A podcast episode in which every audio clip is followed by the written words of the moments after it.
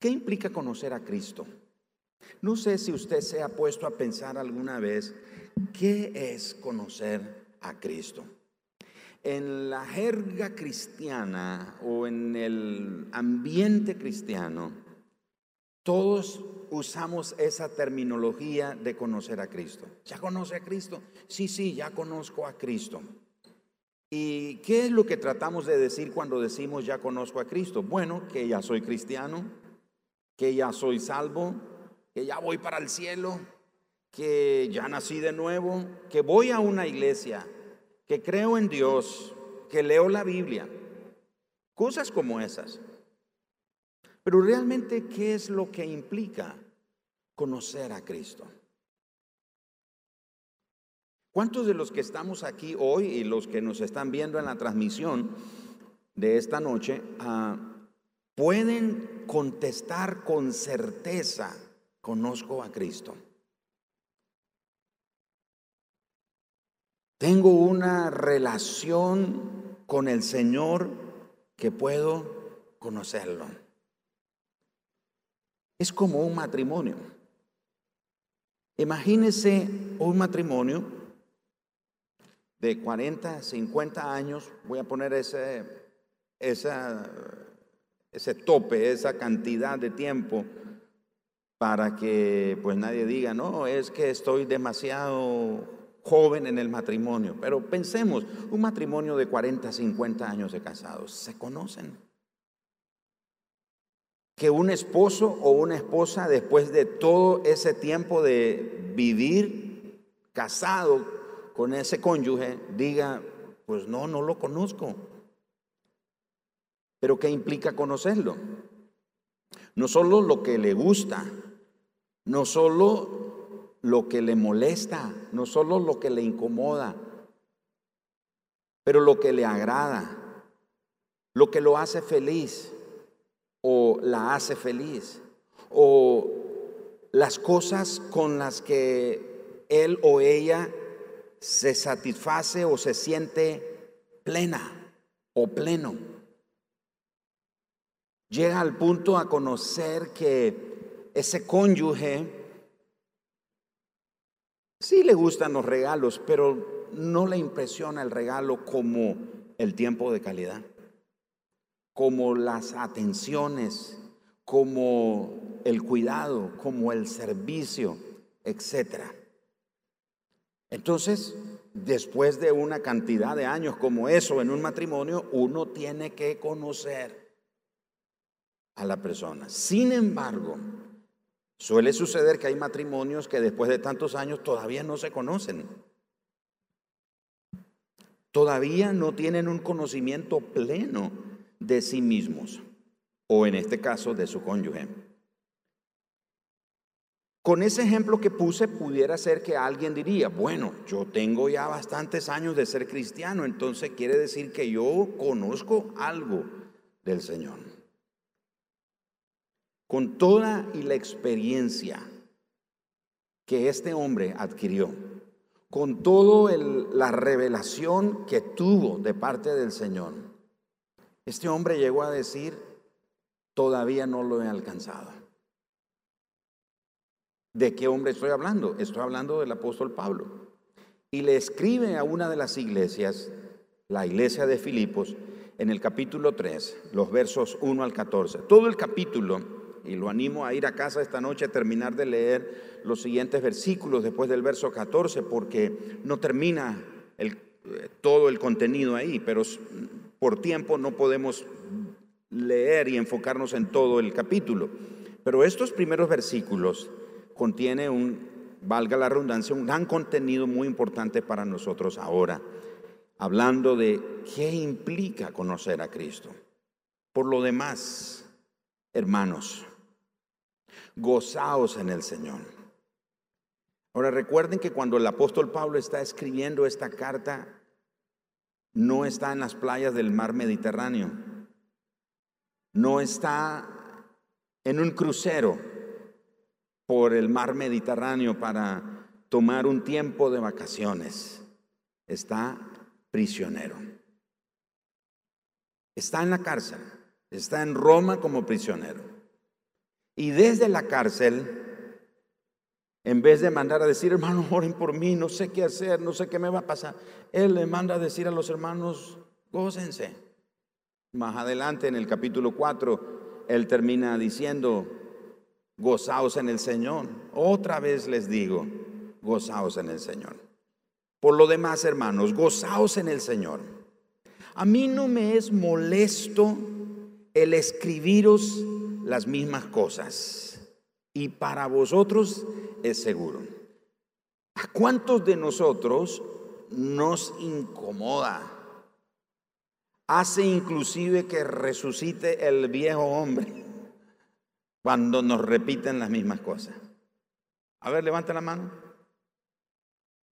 No, pues yo, hermanos, yo qué les quiero decir, yo soy el único. Ustedes, no, qué bárbaro, ustedes, hermanos, me, ya casi llegan a ser afines ustedes. Pero bueno, está bien. Puede ser que su experiencia no es la mía. Pero a muchos de nosotros no nos gusta, a la mayoría de nosotros no nos gusta que nos repitan las mismas cosas.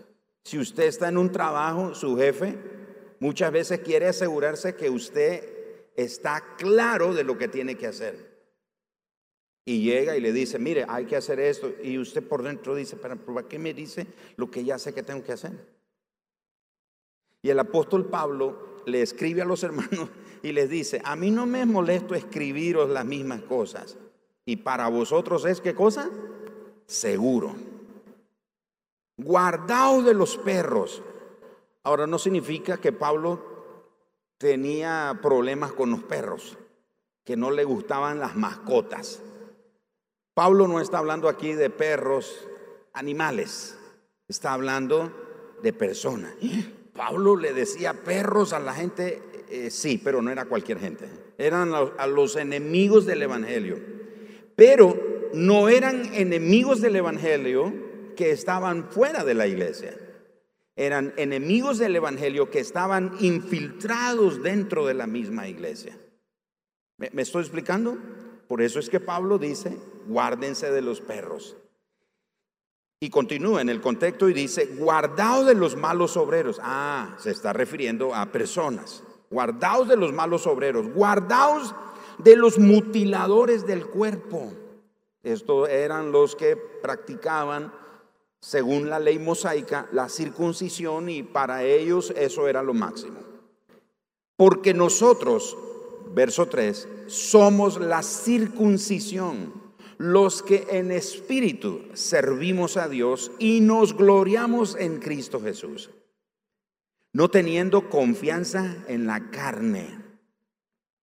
Aunque yo tengo también de qué confiar en la carne, si alguno piensa que tiene de qué confiar en la carne, yo más. Verso 5. Circuncidado al octavo día, del linaje de Israel, de la tribu de Benjamín. Eh, Pablo era de la tribu del rey Saúl, de ahí venía el rey Saúl. Hebreo de hebreos. ¿Por qué dice hebreo de hebreos? Pablo no era hebreo porque había comprado, había un término en el en los tiempos bíblicos, prosélito. El prosélito era alguien que quería convertirse al judaísmo y compraba su nacionalidad, por así decirlo. Y se volvía un prosélito. Entonces dice Pablo, no, yo no compré mi nacionalidad, yo soy hebreo de hebreos. En cuanto a la ley, fariseo. El otro día hablé sobre los fariseos, la palabra fariseo significa los apartados, es decir, que era un hombre exageradamente cuidadoso en cuanto a la ley. En cuanto a celo, perseguidor de la iglesia. O sea, cuando dice celo no es que era un celoso. Ay, mire hermano, si Pablo era celoso, ¿por qué yo no voy a ser celoso? No, no está hablando de ese tipo de celos. Está hablando en un celo religioso. Y él dice, en cuanto a celo, perseguidor de la iglesia. En cuanto a la justicia que es en la ley, es decir, de acuerdo a las tradiciones de los hombres, dice Pablo, irreprensible. En otras palabras, nadie me podía tachar de nada. Verso 7, pero cuantas cosas eran para mí ganancia, las he estimado como pérdida por amor de Cristo. Verso 8, y ciertamente aún estimo todas las cosas como pérdida por la excelencia. ¿De qué cosa? Del conocimiento de Cristo Jesús, mi Señor, por amor del cual lo he perdido todo y lo tengo por basura, para ganar a quién? A Cristo y ser hallado en él, no teniendo mi propia justicia que es por la ley, sino la que es por la fe de Cristo, la justicia que es de Dios por la fe. A fin de conocerle y el poder de su resurrección y la participación de sus padecimientos, llegando a ser semejante a él en su muerte. Si en alguna manera llegase a la resurrección de entre los muertos, no que lo haya alcanzado ya, ni que ya sea perfecto sino que prosigo, por ver si logro alcanzar o hacer aquello para lo cual fui también llamado o apartado por Cristo Jesús. Hermanos, yo mismo no pretendo ya haberlo alcanzado, pero una cosa hago, olvidando ciertamente lo que queda atrás y extendiéndome a lo que está delante. Prosigo a la meta al premio del supremo llamamiento de Dios en Cristo Jesús. Es sorprendente que cuando leemos las cartas del apóstol Pablo a los hermanos de la iglesia en los tiempos de la iglesia primitiva, encontramos a un, a un, a un hombre de Dios que nos habla con una excelencia, con un anhelo, con un deseo en su corazón de conocer a Cristo. Él no está interesado en las bendiciones. Él no está interesado inclusive en las revelaciones que había tenido. Él no está interesado en los logros que había alcanzado. En algún momento en una de sus cartas dice que si los demás son apóstoles, yo soy apóstol, dice él, cuando presenta defensa de su apostolado. Y dice, Emma, yo he trabajado mucho más que otros. Sin embargo, Pablo se mantiene bien puestos los pies sobre la tierra y agrega, aunque no he sido yo, sino la gracia de Dios en mí. Él reconocía una total dependencia en Cristo, en las gracias y en la bondad de Jesucristo. En ningún momento Pablo trataba de auto exaltarse o tratar de conseguir un reconocimiento para él. En estos apenas 14 versículos de este, de este capítulo que leímos, encontramos a un hombre que tiene un solo deseo en su corazón, conocer a Cristo. Ahora la pregunta es, Pablo, pero ¿hace cuánto eres ya un cristiano? ¿Hace cuánto eres ya un apóstol? ¿Y estás deseando conocer a Cristo? ¿De qué nos estás hablando, Pablo? ¿Acaso no es que ya lo conoces? ¿Acaso no es que se te apareció camino a Damasco? ¿Cómo es que tienes un deseo en tu corazón de conocerlo? Nota en el versículo 10.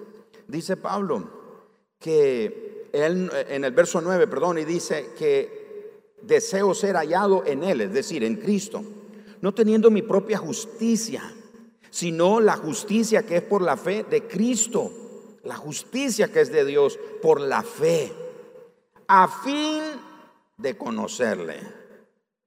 Y el poder de su resurrección y la participación de sus padecimientos, llegando a ser semejante a él en su muerte.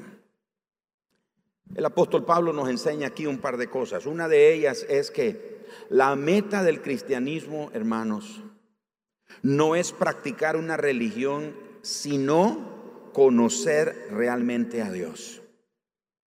La meta del cristianismo no es practicar una religión, sino experimentar el poder de la vida incomparable de Cristo en nuestra propia vida. Esa es la meta. A eso es lo que se refiere el apóstol Pablo cuando él dice que él desea conocer a Cristo. Lo que Él quiere es experimentar el poder de esa vida incomparable, de esa vida invencible, de esa vida incorruptible. que Cristo posee. Ese es el anhelo de Él. Eso es lo que implica para el apóstol Pablo conocer a Cristo. Ahora, hay un gran peligro, existe un gran peligro en estar satisfecho con una religión acerca de Cristo, pero sin la realidad de su presencia. Así que conocer a Cristo implica la presencia de Él en nuestra vida. Hace unos años escuché al, al pastor Armando Alducin compartir una historia para describir lo que significa el temor a Dios. Él dice, el temor a Dios es la conciencia de la continua presencia de Dios en nuestra vida. Él dice, ese es el temor de Dios. Es tener una conciencia permanente de la continua presencia de Dios en nuestra vida. Y él ilustró de esta manera, dice, una pareja, unos padres salieron a cenar a una reunión y dijeron a sus hijos, hijos, por favor, pórtense bien, no salten en el sofá, no coman la comida del refrigerador porque ya están cenados, no brinquen en la cama, no hagan esto y esto. Cuando los padres regresaron, encontraron que los hijos habían hecho todo lo que los padres les dijeron que no hicieran. Así que en la siguiente vez, los padres instalaron cámaras de video en la casa y dijeron a los hijos nuevamente, hijos, por favor, no salte en el, video, en el sofá, en la cama, no desperdicie la comida en el refrigerador, etcétera, etcétera. Les da todos esos detalles, porque recuerde que los vamos a estar viendo en la cámara. Para sorpresa de los padres, cuando llegan a casa y revisan las cámaras, los niños no saltaron en el sofá, no brincaron en la cama, no desperdiciaron la comida del refrigerador. ¿Por qué hicieron eso? Porque ellos tenían una conciencia de la permanente presencia de sus padres. Aunque sus padres no estaban allí, ellos sabían que sus padres los estaban viendo. Así que ¿Qué implica conocer a Cristo? Implica tener esa conciencia permanente de la presencia de Él en nosotros. Estaba leyendo el Salmo 119, el salmo más largo de la Biblia, por cierto, el capítulo más largo de la Biblia también. Y me encanta lo que dice el Salmo 119 en el verso 168, en la última parte de ese versículo. Él dice, Señor, mis caminos están delante de ti. Y me puse a estudiar, me puse a indagar, ¿qué significa que mis caminos están delante de ti? La palabra camino, más que una senda o un lugar, una, una vía por, la, por donde uno transita, más que eso, tiene que ver con el corazón. Tiene que ver con las decisiones que tomamos. Tiene que ver con los pensamientos que damos cabida en nuestra mente. Tiene que ver con las reacciones que tenemos o la respuesta que tenemos a las situaciones que nos toca vivir en el día a día. Tiene que ver con nuestro comportamiento. Entonces cuando el salmista dice, mis caminos están delante de ti, Está hablando de reconocer que en cada decisión que tomo, que cada pensamiento que doy cabida en mi mente, que cada motivación de mi corazón, ¿acaso no lo dijo el Señor por medio del profeta Jeremías? Allá en el capítulo 17 dice que el corazón nuestro, el corazón de los seres humanos es perverso, es maligno. Es horrible, nuestro corazón es terrible. Y dice, ¿quién lo conocerá? Y Dios mismo responde, solo yo, Jehová, que conozco y peso los corazones. Es decir, que mide las intenciones y las motivaciones del corazón. Así que caminos tiene que ver con las motivaciones y las intenciones de nuestro corazón. Él las conoce. El Señor lo conoce. Por eso asocié lo que dice el, Salmo, el Proverbios capítulo número 3, cuando en los primeros versículos el proverbista dice, hablando del Señor, dice, teme al Señor, reconócelo en todos tus caminos, dice Proverbios capítulo 3. ¿Qué significa reconocerlo? Es tener conciencia de su permanente presencia en nuestra vida. Esta decisión que voy a tomar lo honra a Él. Este pensamiento que le estoy dando cabida en mi mente lo honra a Él. ¿Está agradado Él de eso? ¿Esta motivación con la que estoy haciendo estas cosas lo honra verdaderamente a Él? ¿O estoy buscando un reconocimiento, un prestigio, una, un agasajo o la gloria de los hombres? Así que el apóstol Pablo nos, nos lleva hasta ese punto de hacer esta reflexión de lo que implica conocer a Cristo. Así que muchos sentados aquí debemos de considerar si realmente estamos conociendo a Cristo, si realmente lo conocemos. Ahora, si usted siente que no lo conoce, pastor, con todo eso que usted está hablando, pues yo ya me siento descalificado. No es mi intención descalificarnos a nosotros mismos, ni condenar a nadie, decir, no, usted es un mal cristiano, un mal hijo de Dios. No, no, no. El propósito es reconocer nuestra necesidad de Él y acercarnos a Él. Así que ese peligro de sentirnos satisfechos con una religión es como, hay personas que dicen, ya fui a la iglesia, personas que, que dicen, ya fui a la iglesia el domingo, ya, ya cumplí, ya fui, ya, eso es, a eso es lo que me refiero, en parte, a ese peligro de sentir, sentirnos satisfechos con una religión sin experimentar el poder de su presencia, la realidad de su presencia en nuestra vida. Ahora, no podemos conocerlo sin tener una vivencia con Él. Por eso, ¿qué implica conocer a Cristo? Aparte de lo que he mencionado, al menos también estas siguientes cosas. Enumerando, y no hay un orden que es primero, que es segundo, que es más o menos importante. Sencillamente escribí así. Primero, reconocer la gran necesidad de entregarnos completamente a Él. Tenemos que reconocer que en nuestra vida procuremos tener una gran necesidad de entregarnos a Cristo todos los días. Voy a decir algo y, para los que nos ven en la transmisión, espero que no me malinterpreten, ni los que están aquí. Pero a veces el evangelio que hemos predicado le ha hecho daño a la iglesia, porque nos han predicado un evangelio que necesitamos a Cristo y al Evangelio solamente para llegar a la iglesia, para ser parte de una iglesia. Y nos han negado la oportunidad de conocer, de experimentar el poder transformador del Evangelio en la vida cristiana. Publiqué recientemente algo ahí en, en mis redes y si me sigue usted seguramente recordará que mencioné, dije que los ministros de Jesucristo tenemos la responsabilidad de predicarle el Evangelio a los inconversos y a los cristianos porque pensamos que el Evangelio es para los inconversos, es decir, los que no tienen una relación con Dios o no están en la iglesia o no son cristianos, no son hijos de Dios, no son evangélicos, lo que queramos de, llamarlo de esa manera. Pero ¿qué de los que ya estamos en la iglesia? ¿Qué de los que somos parte de las filas? de los que servimos en un área dentro de una iglesia local.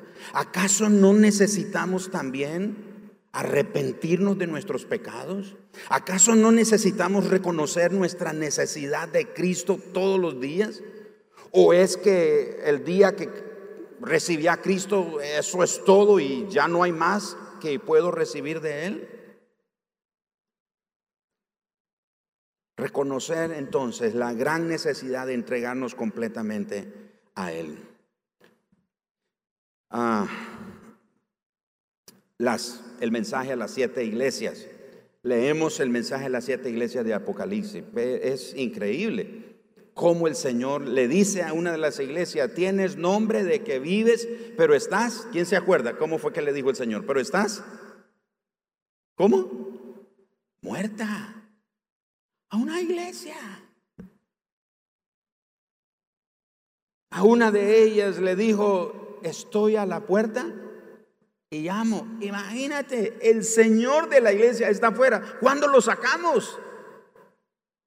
¿Cuándo fue que sacamos al Señor de nuestra vida, de la vida de comunión de la congregación? Lo sacamos.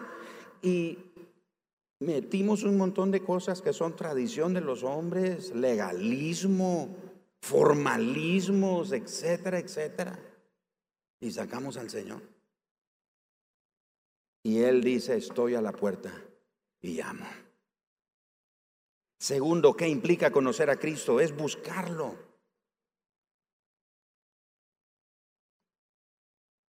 Es buscarlo, es rendirse a Él y poseer un corazón inclinado hacia Él. Jesús lo dijo de esta manera, yo lo estoy diciendo de esta manera. Buscarlo, rendirse a Él y tener un corazón inclinado hacia Él, lo estoy diciendo yo. Pero Jesús lo dijo de esta manera, donde esté tu tesoro, ahí va a estar qué cosa? tu corazón. Así lo dijo Jesús. Donde esté tu tesoro, ahí va a estar tu corazón. No es a la inversa. No es que el tesoro siga al corazón, no. Donde esté lo que sea nuestro tesoro, ahí va a estar nuestro corazón. Entonces, conocer a Cristo implica buscarlo, rendirse a Él, es poseer un corazón inclinado hacia Él. Número tres es conocer el corazón del Padre en Cristo. Es conocer el corazón del Padre en Cristo. Jesús lo dijo de esta manera. Yo y mi Padre, uno somos. Las cosas que yo hago, dijo él, las he visto hacer a mi Padre. Las cosas que yo les hablo, dijo Jesús, las he oído de quién? De mi Padre. Por eso en Juan capítulo 16 Jesús habla de conocer al Padre. Y Felipe se rasca la cabeza y dice, Señor, a ver, a ver, eh, nos estás hablando en un lenguaje todo raro, Señor. Mira, eh, hagamos una cosa, vamos a ponerlo así sencillo. Muéstranos al Padre y nos basta. En otras palabras, con que nos muestres, nos reveles al Padre y y, todo lo que nos acabas de decir de que vas a morir, que vas a resucitar al tercer día, que nos van a perseguir, que nos van a aborrecer, que nos van a echar en la cárcel, que, que, eh, vamos a morir por causa tuya, que tú te vas a ir y vas a mandar otro consolador. No entendemos eso, pero ok, eh, eh, solo muéstranos al Padre. Y Felipe agrega, y nos basta. ¿Y cuál fue la respuesta de Jesús? Felipe, tanto tiempo he estado con vosotros y no me habéis visto. Y Felipe se queda con un signo de interrogación más grande todavía. ¿Qué? Porque Jesús dice, el que me ha visto a mí, ha visto al Padre. Hmm. Después de esto voy a hacer un llamado. ¿Quién quiere recibir a Cristo esta noche? Porque dice, pastor, pero bueno, yo, yo, yo entendía que conocía a Cristo, no sabía que implica todo eso, claro. Es conocer el corazón del Padre. ¿Cómo puedes conocer el corazón del Padre si no conoces al Hijo? Tienes que tener una relación, una vivencia con el Padre. Algunos tenemos una religión, tenemos una tradición. Algunos somos cristianos porque nacimos en un hogar cristiano y nuestros padres nos trajeron a la iglesia. Pero tienes una vivencia personal con Él. ¿Lo conoces? Ahora lo interesante es que cuando conocemos el corazón del Padre, escuchen esto, cuando conocemos el corazón del Padre a través del Hijo, mis amados hermanos, ah, ocurre algo que es difícil, humanamente hablando, es difícil de explicar o de comprender. Logramos conocer nuestro propio corazón.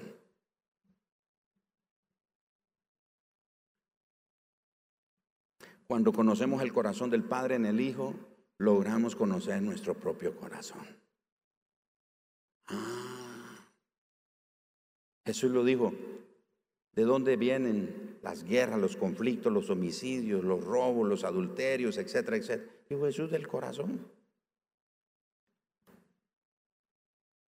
Cuando conocemos el corazón del Padre a través de su Hijo, eso nos permite ver nuestro propio corazón. Y cuando reconocemos nuestro propio corazón, hermanos, reconocemos nuestra propia pecaminosidad. Eso fue lo que le pasó al profeta Isaías en el capítulo 6. Tuvo una visión que transformó su vida. Vio la santidad de Dios.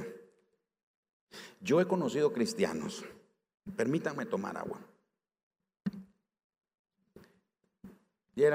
vayan acercándose, por favor, y pueden ponerse cómodos aquí arriba, sentados o no sé.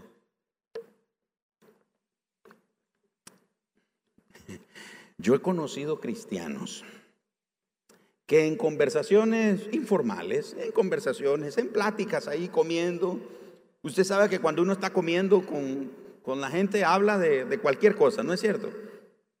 Y entre cristianos yo he tenido conversaciones en una mesa comiendo. He oído cristianos que me han dicho, hoy no sé, a mí se me aparece el Señor, yo le pediría al Señor un milagro. Otros he oído decir, no, que si a mí se me aparece el Señor, si tengo una visión así del Señor, no faltan los que dicen como Pedro, Señor, hagamos tres enramadas. Dice, yo haría un altar para el Señor y, la gente, casi como un lugar de idolatría, pues. Porque la gente vendría para ver que ahí se me apareció el Señor. Sin embargo, le voy a decir esto, por la experiencia del profeta Isaías y de otros hombres de Dios en la Biblia. Cuando la santidad de Dios se nos manifiesta, cuando la presencia de Dios se manifiesta, hermano, no hay oportunidad de pedir milagro. No hay oportunidad de pedirle al Señor una foto, Señor, para que todos me crean que te me apareciste. Lo único que podemos hacer es caer de rodillas, postrados y reconocer nuestra pecaminosidad. ¿Cuántos aquí batallamos no solo con el pecado, sino con la...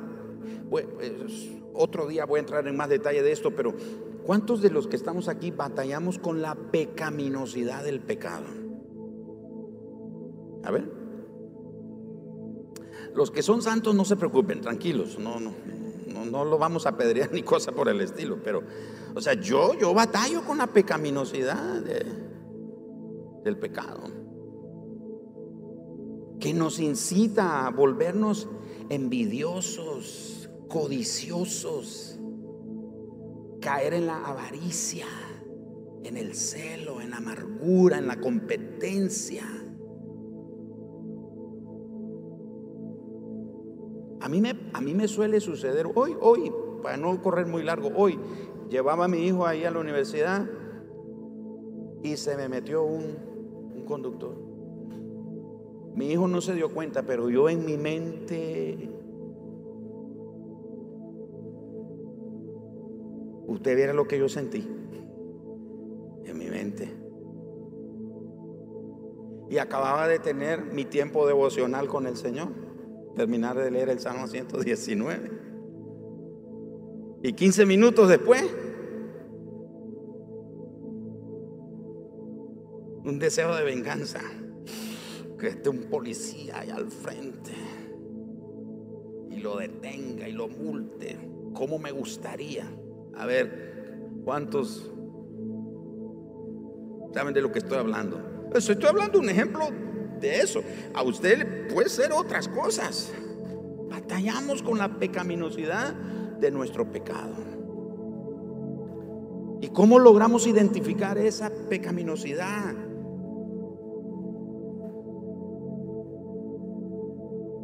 Cuando conocemos el corazón del Padre a través del Hijo y el Hijo nos revela nuestro corazón, entonces corremos al Señor decimos, Señor, ayúdame, por favor. Yo no puedo, en esta lucha, Señor, yo no puedo. Si tú no me ayudas, si tú no me das la victoria, Señor, si tú no me haces caminar en la senda correcta, me voy a desviar, Señor.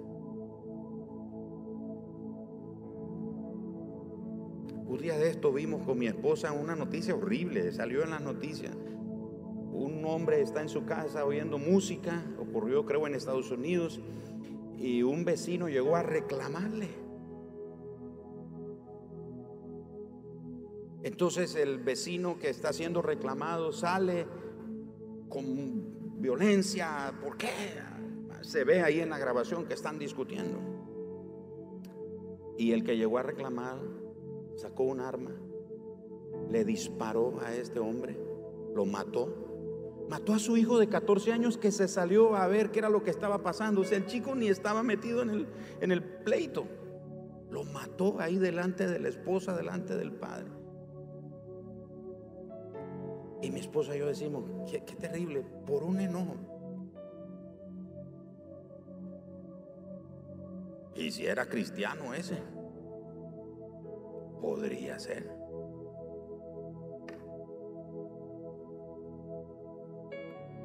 Finalmente, ¿qué implica conocer a Cristo? Implica poseer su presencia, tener esa conciencia de su presencia y la presencia de Cristo en nuestra vida es la única esperanza que tenemos. Es estar vacíos y hambrientos solamente del Señor. Así que mis amados hermanos, estoy aquí para decirnos, recordarnos a todos que la prueba de que realmente conocemos a Jesús no son nuestros logros, no son las cosas que hemos alcanzado, aunque sean cosas que hayamos alcanzado para Él. La prueba de que realmente conocemos a Cristo es nuestro grado de amor por Él que arde en nuestro corazón. ¿Amamos a Jesús? ¿Cuántos que estamos aquí amamos a Jesús? No responda rápido. Piénsalo. ¿Amamos a Jesús? Si amamos a Jesús, no es por nuestra respuesta, es la respuesta a su incansable amor por nosotros. Él lo dijo en Juan capítulo 15, verso 16. No me elegisteis vosotros a mí, sino que yo os elegí a vosotros. ¿Quién eligió a quién? Él nos eligió a nosotros. ¿Por qué lo amamos a Él? Porque Él nos amó primero a nosotros. Y os he puesto para que vayáis y llevéis fruto y vuestro fruto permanezca, para que todo lo que pidierais al Padre en mi nombre, Él os lo dé. De chico recuerdo que nos decían, ¿quieres ver a Dios? ¿Cuántos se acuerdan de eso? Y lo alaban a uno de las patillas. Y si lo levantaban en peso, ¿quieres ver a Dios? Bueno, yo no le voy a levantar las patillas hoy, le aseguro. Pero mi pregunta es, ¿quiere conocer a Cristo? Y mi hermano, si usted, después de lo que ha escuchado esta noche, dice, wow, yo, yo, no, pues así conocer a Cristo como nos está hablando pastor, no. Y de nuevo, no estoy hablando de esto para descalificarte, estoy hablándote de esto para decirte que en eso consiste la vida cristiana. No en guardar un sinnúmero de rudimentos y prácticas. La vida cristiana consiste en conocer a Cristo. Y el apóstol Pablo fue quien dijo, yo quiero conocer a Cristo. ¿Cuántos queremos ofrecerle a Cristo esta noche nuestro corazón otra vez? Cada vez que pueda, hágalo.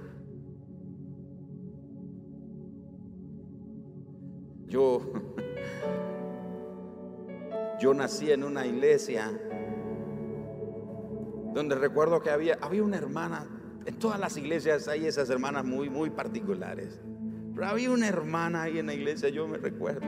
Cada vez que el pastor hacía el llamado para recibir a Cristo o para reconciliarnos, decía el pastor, si usted se apartó del Señor, vamos a reconciliarse.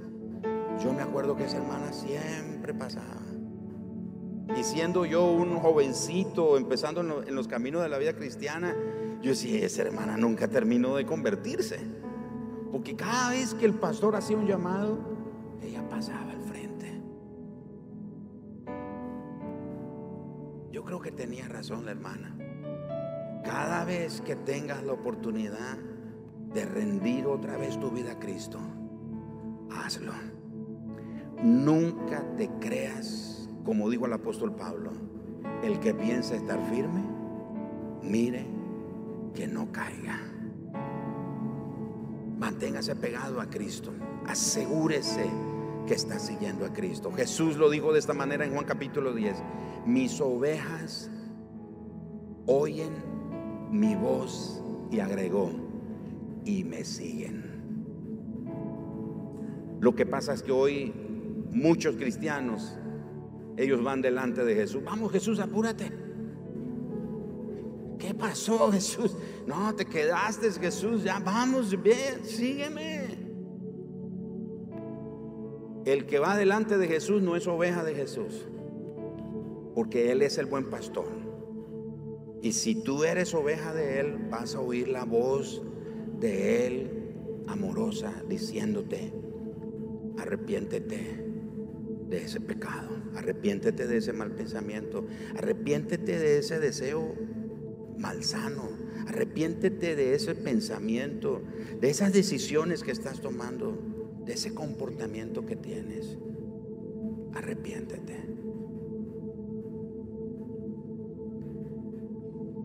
¿Qué hacemos después de oír algo como eso? Arrepentirnos. Vamos a arrepentirnos. Pónganse de pie, por favor. Arrepentimiento no es solamente hacer una oración. Es tomar decisiones, acciones, prácticas. Es dar la media vuelta y volver al Señor. Padre, esta noche todos los que estamos aquí, empezando por mí, queremos conocer a tu Hijo.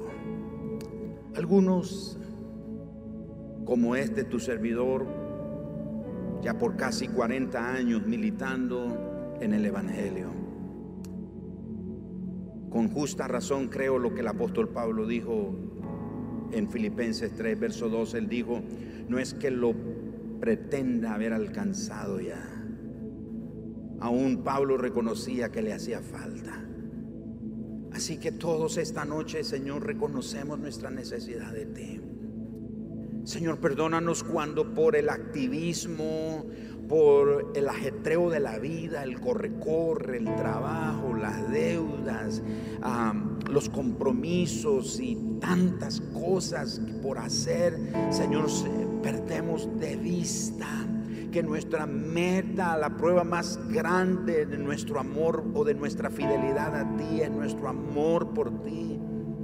Señor, y la prueba de nuestra fidelidad a ti no es los años que llevamos de ser cristiano o de estar en una iglesia.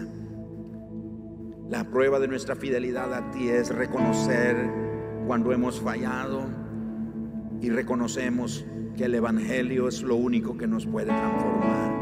El Evangelio nos lleva a ti. El Evangelio nos lleva de regreso al Padre. El Evangelio nos lleva de nuevo a la cruz. El Evangelio nos lleva de nuevo al arrepentimiento, a reconocer nuestra necesidad de ti, Señor. Padre, esta noche queremos conocer a Cristo. Queremos conocer a tu Hijo. Porque cuando conocemos a tu Hijo, te conocemos a ti. Te conocemos a ti, Padre no por las bendiciones. Muchos hoy te conocemos por los milagros y las bendiciones que nos das, o los favores, las expectativas que tenemos, pero no te hemos conocido como tu Hijo vino a revelarte, Él vino a mostrarte, Él vino a señalarte, Él vino a indicarte, Él vino a decir que Él era el camino y la verdad y la vida y que nadie llega a ti, Padre, si no es por medio de Él. Por eso esta noche Señor, el Evangelio es lo único que nos puede transformar. El Evangelio de Jesucristo que nos invita a arrepentirnos de nuestros pecados, reconocer nuestra necesidad de su gracia y aceptar por la fe el perdón que nos da. Y si alguno de nosotros hemos fallado, nos hemos caído y nos ensuciamos, Él está listo a limpiar nuestras vestiduras, a poner vestiduras nuevas, blancas, resplandecientes y darnos la fuerza y el vigor para seguir adelante. Señor, esta noche te necesitamos. Levanta su mano ahí donde está. Lo sientas o no. Porque alguien puede decir, bueno, yo no siento que necesito a Dios, lo sientas o no. Hay una realidad innegable. Necesitas a Dios en tu vida. Necesitas a Cristo en tu vida. Necesitas al Espíritu Santo en tu vida. Entonces levanta tu mano y dile, Señor, yo te necesito.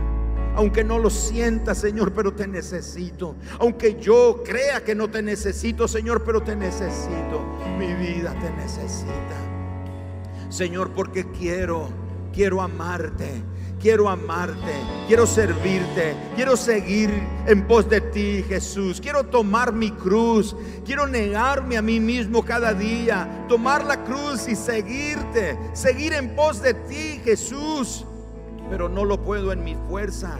Necesito tu gracia en mi vida. Sí, Señor.